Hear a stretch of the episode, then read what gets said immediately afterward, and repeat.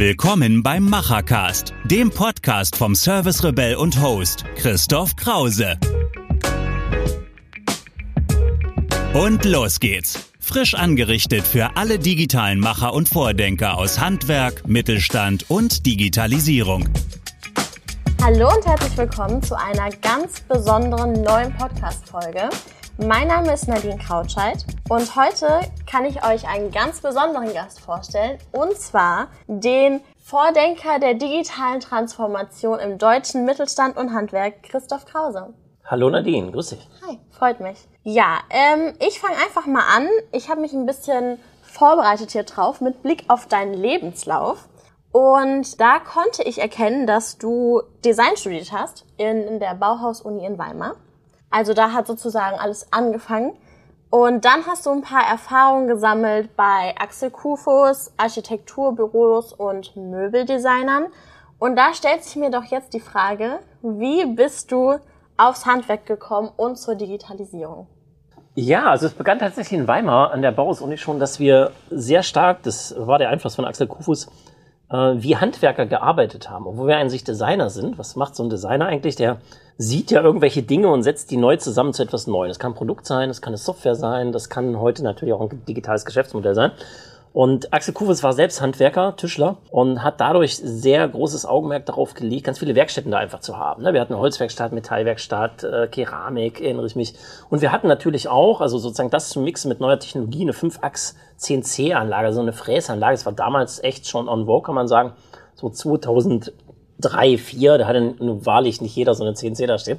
Und mit der konnten wir einfach Dinge tun, die sich sonst niemand traute. Also auch das Handwerk sich das nicht traut, weil das Handwerk, das produziert das mal auf so einer Maschine ne, und, und tut was äh, ja sehr produkthaftes, sehr sinnvolles und wir als Studenten, Jungen, äh, meist auch ein bisschen äh, mit Wein, Intos oder anderen äh, guten äh, Instanzen, die einen kreativ waren, konnten halt dieses Ding nehmen und einfach mal was anderes tun. Und äh, das war eigentlich so meine erste Begegnung zu sagen, okay, wie kann Handwerk und das digitale Fertigen äh, besser zusammenkommen. Dass daraus später mal so viel wird von Digitalisierung, konnte niemand ahnen. Es gab weder ein iPhone noch gab es irgendwie was anderes. Ja, wir hatten ein so ein, so ein Ding, was MP3s abspielte, aber ne, es war eine sehr undigitale Welt noch. Und ja, aber letztendlich war das der Saatkorn, äh, um später dann dieses Thema irgendwann mal groß zu machen, ja, kann man sagen. Ja.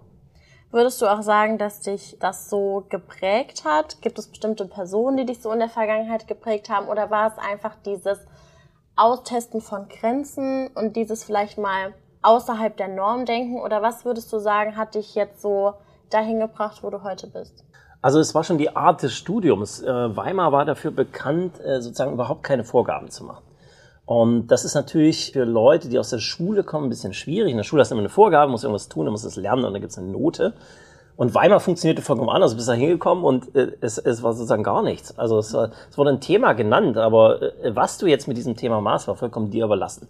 Das war für manche Leute gut und für manche echt schlecht, weil sie sozusagen überhaupt keinen Einstieg in so ein Projekt fanden. Und für mich war es sehr gut, weil ich einfach so ein Typ bin, machen, ja, also einfach jetzt nicht lange Fragen stellen, sondern sich irgendwas zusammensuchen und einfach ausprobieren, wird das was äh, und funktioniert es. Und das konnte ich damals nicht begreifen. Bin ich ehrlich, da habe ich das einfach so getan. Heute weiß ich, dass das die Grundlage dafür war, gerade im digitalen Neues zu ja, zu entdecken und umzusetzen. Das ist sozusagen die Kernkompetenz, die ich heute brauche. Und da gibt es natürlich Leute, die das damals gelebt haben. Das ist Axel Kufus, Heiko Bartels, ähm, die sozusagen die alten ja, Designhauer, nenne ich das mal, aus Deutschland waren und sich sozusagen da in diesem Jahr mit der Neugründung dieser Bauuniversität sozusagen endlich mal verwirklichen konnten. Ne? Es war sozusagen ja freies Land, da konnte hier, ne, einfach jemand hingehen, war eine alte Brache und dann konntest du da irgendwas tun. Es war eine super Zeit, Zeit die gibt's ja heute gar nicht mehr in Deutschland. Es ist alles saniert, alles glatt gebügelt, langweilig. Äh, damals äh, war alles kaputt und du bist mit ein paar Steinen und einem Hammer losgegangen und hast irgendwas gemacht. Und das war eine super Zeit und natürlich auch super Studenten, die da, ähm, ja, mit denen ich da zusammen gearbeitet habe. Das war, ja, man kann sagen, den ganzen Tag Party machen und irgend, irgendwas bauen. Ne? Also wir haben auch da nicht jetzt 17 Uhr aufgehört, sondern einfach die Nacht durchgebaut. Und genau das machen wir heute wieder in unseren Hackathons, ja, oder in unseren Barcamps, das ist wir so in der Digitalszene machen, wiederholt sich das natürlich auf einem ganz anderen Level und ganz andere Themen. Aber letztendlich ist das das Saatkorn gewesen, was es heute umsetzt. Ja, und das hat immer mit Menschen zu tun. Leider erkennt man das als junger Mensch nicht. Das erkennt man erst, wenn man ein bisschen älter ist, vielleicht auch Kinder hat oder sowas. Dann sieht man das ja so ein bisschen in dieser Rückperspektive. Und ja, natürlich versucht man den einen oder anderen dann Einfluss dann auch mit aufzunehmen und umzusetzen. Ne? Aber klar, das war die, die Wiege und es war gut, dass ich da hingegangen bin, weil ich habe vorher in Dessau studiert, Architektur, was mir viel zu äh, modellhaft war. Ne? In der Architektur denkt man sehr viel Modell und äh, als Student wird das nie Wirklichkeit. Ne? Also alles, was du da tust, landet in der Tonne, äh, guckt sich nie wieder an. Und im Design ist das anders. Äh, du kannst sehr, sehr viel schneller natürlich zu einem realen äh, Gegenstand oder eine Oberfläche, heute sind es ja digitale Oberflächen kommen und jemand kann das benutzen und sagen, das ist Mist oder äh, mach's besser, ja. Und das, das war viel besser für mich, weil das eben auch viel handwerklicher ist. Ne? Ich tue was und sehe am Abend oder nach einer Woche äh, irgendwie ja, das hat geklappt, ja, oder das hat eben auch nicht geklappt und lerne an meinen Fehlern. Ja. Deswegen ist Design, also deswegen würde ich heute empfehlen, wenn mich heute einer fragt, äh, würdest du es genauso machen? Hm, ah ja, ich würde, glaube ich, vorher schon noch mal ein echtes Handwerk lernen, das sehe ich heute. Das ist eigentlich ganz cool, sowas wirklich zu können. Aber Design ist natürlich ein wunderbarer Faktor trotzdem, die Dinge heute möglich zu machen in der Digitalisierung. So, das wusste damals keine Sau.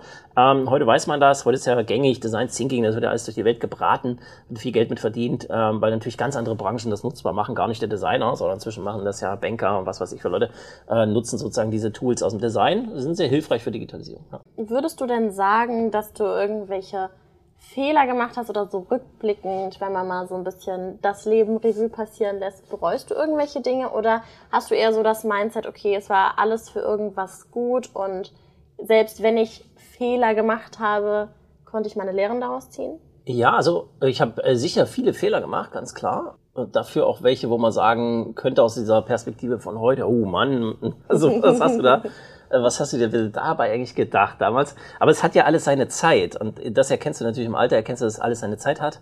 Und es war genau richtig, damals diese Fehler zu machen. Also das war schon gut, weil dann wäre ich heute sozusagen, hätte ich diese Erfahrungen nicht. Also macht viele Fehler, geht raus und lebt einfach, sage ich immer, ja, und äh, sozusagen nimm diesen, diesen Input in dir auf, aber sei eben ja so ehrlich zu dir, dass du es reflektierst. Und das ist natürlich auch das Schöne, wenn du sozusagen dann in die Vergangenheit guckst. Ähm, ich liebe ja auch sozusagen da verschiedene Tools, sowas mal wirklich intensiv zu machen sich das anzuschauen, äh, im Unterbewusstsein beispielsweise, um zu sehen, was hat das eigentlich ausgewirkt in der, in der heutigen Zeit. Klar, weil ich Kinder habe, ich will ihnen das sozusagen auch weitergeben, deswegen muss man das natürlich auch selber erstmal durchschaut haben. Äh, also ja, richtig leben, viele, viele Fehler machen, die natürlich möglichst nicht so hart sind, dass du sie sozusagen faktisch nicht überleben kannst. Ne? Das sollte man nicht tun, aber äh, sonst richtig leben und dann, umso mehr du gesehen hast, ist ja auch die Grundlage von Design, du kannst nur das umsetzen, neu, was du vorher gesehen hast. Also musst du reisen, lesen, äh, Leute kennenlernen, dich vernetzen, weil wenn du keinen kennst und nichts Neues siehst, wirst du auch niemals auf eine neue Idee kommen. Es ist immer das, was schon in dir schlummert, was in dir angelegt ist. Deswegen, ja, geht ja gerade durch Corona nicht ganz so gut, aber rausgehen, äh, Leute treffen und das geht ja heute vielleicht dann noch digital. Zwar nicht ganz so schön, aber immerhin. Äh, und dann das machen und daraus dann kommen eigentlich die neuen Ideen. Das habe ich im Design immer wieder gemerkt wenn ich sozusagen viel unterwegs bin, deswegen mich fragen ja viele Leute, warum bist du so viel unterwegs? Ne? Ich reise ja nun wirklich sehr, sehr viel ja, genau das ist es, weil da treffe ich unterschiedliche Menschen aus ganz unterschiedlichen Bereichen. Ich fahre ja auch immer mit, mit äh, Zügen und sowas so, dass ich das Leben auch sehe. Ne? In einem Auto bist du mal abgekapselt, bist du allein. Wenn du andere Verkehrsmittel nimmst, wie ein Flugzeug oder ein Zug oder ein Schiff, dann triffst du automatisch Menschen, du musst interagieren. Also lernst du neue Dinge kennen, siehst die und dann irgendwann nach 10, 20 Monaten wirst du genau diesen einen Punkt nehmen und zu einer neuen Idee machen. Und ich glaube, das ist die Grundlage von Design, ja, Augen auf und leben. Sich ja. inspirieren lassen. Inspirieren lassen, ja. genau. Ja, das stimmt. Du bist ja auch sehr viel als Speaker unterwegs und ich habe gesehen, einer deiner Keynotes nennt sich mit Fehlern zum Erfolg, wo es auch über die deutsche Fehlerkultur geht, ähm, sozusagen als Vorreiter für die Lösung für wegweisende Innovationen. Und ich habe mich da auch mal ein bisschen schlau gemacht und ein Professor Frese von der Uni Lüneburg hat eine Forschung gemacht, wo er die Fehlerkultur von 61 Ländern verglichen hat. Interessant, ja. Also wie hoch ist die Toleranz von Fehlern? Und okay. von 61 Ländern belegt Deutschland tatsächlich den Platz 60. Wow. Ja, also hinter uns war nur noch Singapur, wo den Leuten sozusagen Geldstrafen drohen beim Fehler machen. Wie würdest du die deutsche Fehlerkultur beschreiben, sowohl in der Unternehmensführung als auch vielleicht allgemein auf die Gesellschaft betrachtet? Wo liegt da der Fehler? Mhm. Ja, ganz spannend, ganz spannende Frage. Ich wusste gar nicht wirklich, dass es so hart kommt. Ja, also ich hätte auch gesagt, so wir sind da eher hinten in Deutschland. Dass wir sozusagen den, den viertletzten Platz da belegen, ist schon krass. Ähm, ja, wo kommt das her? Es kommt äh, sozusagen ja aus dem alten Preußen, kann man sagen, Menschen zu Maschinen zu instrumentalisieren, also sie möglichst äh, abzurichten So ist unser gesamtes Schulsystem ja aufgebaut. Ne? Ich kriege irgendwas gezeigt, dann muss ich das nachmachen. Ich muss es gar nicht verinnerlichen, sondern nur nachmachen. Und dann kriege ich eine Note von eins bis sechs.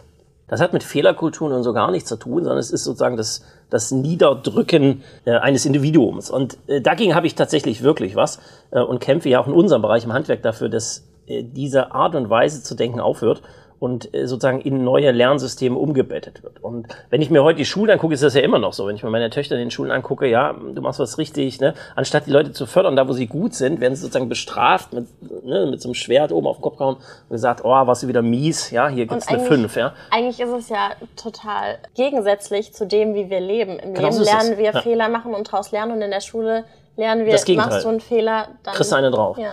Und äh, da das aber natürlich jetzt schon 100 Jahre so läuft, ja, ist es natürlich auch in den Unternehmen genau dasselbe. Mhm. Ähm, und das ändert sich aber gerade radikal. Also wenn man sich die neuen Unternehmen anguckt, auch neue äh, digitale Unternehmen, Startups anguckt, hast du dann natürlich eine vollkommen andere Fehlerkultur, weil diese Unternehmen als Gen diese Fehler brauchen. Also wenn ich Software entwickle, dann lebe ich von der Rückmeldung der User. Also ich mache irgendwas in der Oberfläche, äh, dann kann ich ja nicht sagen, ich habe hier ein fertiges Produkt, das knall ich auf den Markt und nimm das und werde glücklich. So funktioniert die Welt heute nicht mehr. Sondern ich kriege Rückmeldungen, indem ich die kriege, muss ich schon verbessern. Man sagt heute Agile, fürchterliches Wort. Ja, aber klar, ich muss sozusagen agile Prozesse hintereinander schalten, um diese Fehler immer wieder zu verbessern. Und das setzt sich jetzt natürlich dann auch sozusagen aus diesen Produkten, die da rauskommen und der Arbeitsweise für digitale Produkte, setzt sich das wieder rückwärts jetzt in die Kultur um und sozusagen die Unternehmen fragen nach, was bildet ihr für Leute aus, die können wir nicht brauchen, so wie die denken und ticken. Ja? Ich kann ihm nicht mehr alles sagen, der muss selbstständig arbeiten, selbstständig kreativ werden und muss sich ein Netzwerk bauen, wo dieser Response, dieser Nutzer überhaupt herkommt. Und ich glaube, das ändert sich gerade radikal und da tun sich natürlich ganz viele Wirtschaftsbereiche schwer, unter anderem auch natürlich das Handwerk, weil das Handwerk kulturell ja genauso aufgebaut war.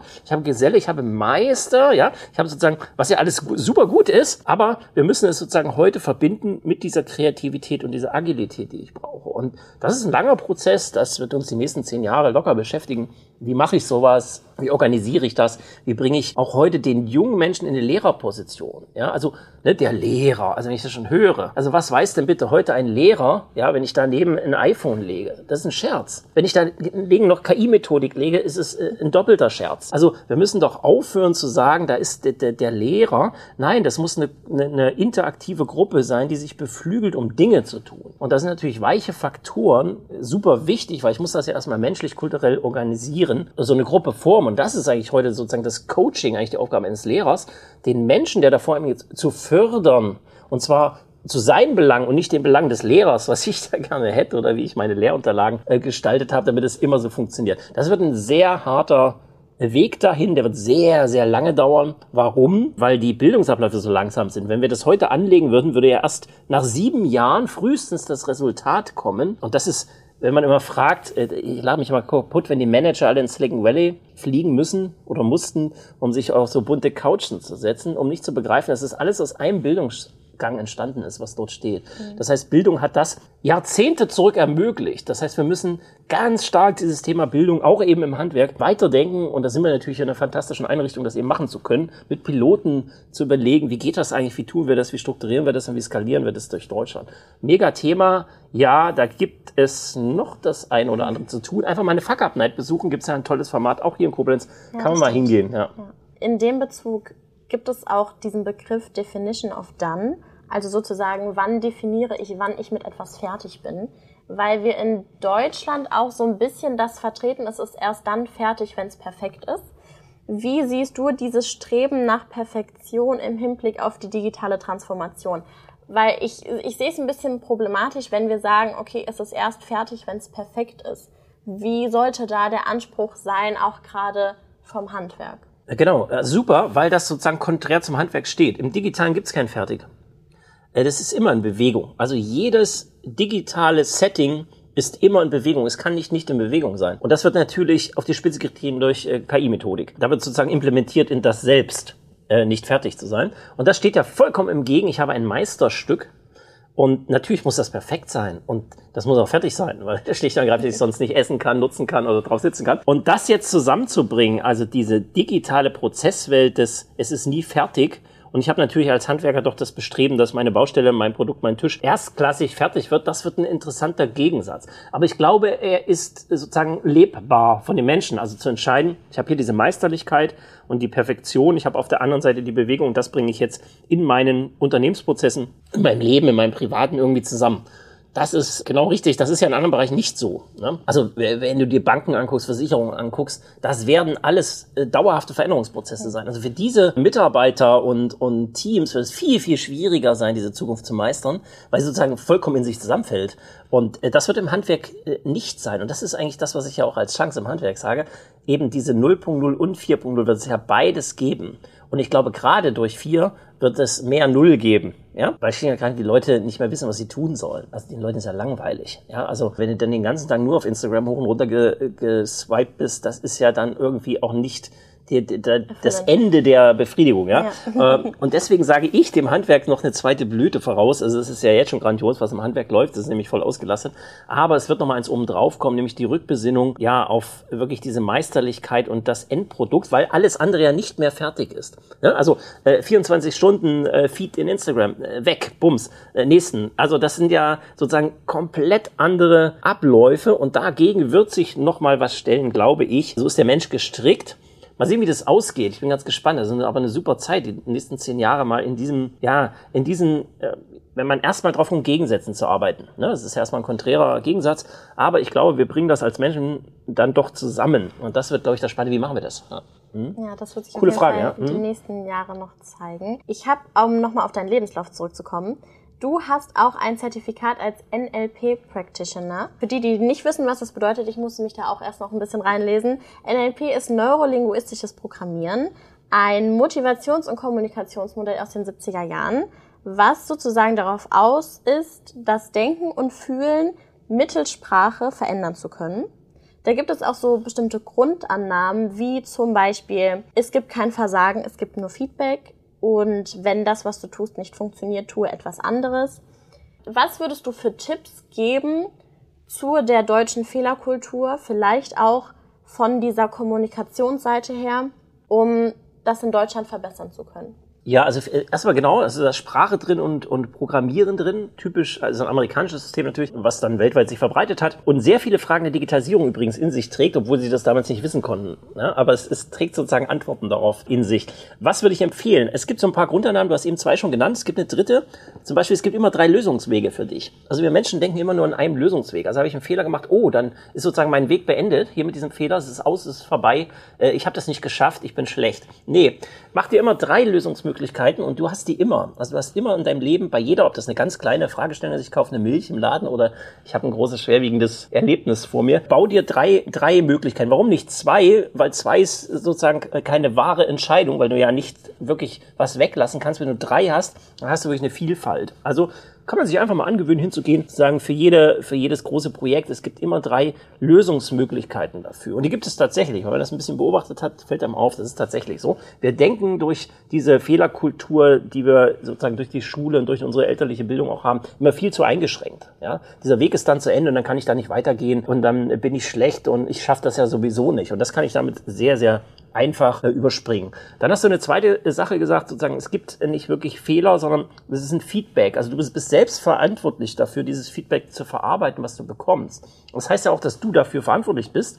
Jetzt bin ich ja auch so ein Unternehmerliebling und wir haben ja auch eine kleine Manufaktur als Familie. Das haben wir nicht, weil wir irgendwie zu viel Zeit haben, sondern einfach, weil es unglaublich Spaß macht, selbst Verantwortung zu übernehmen.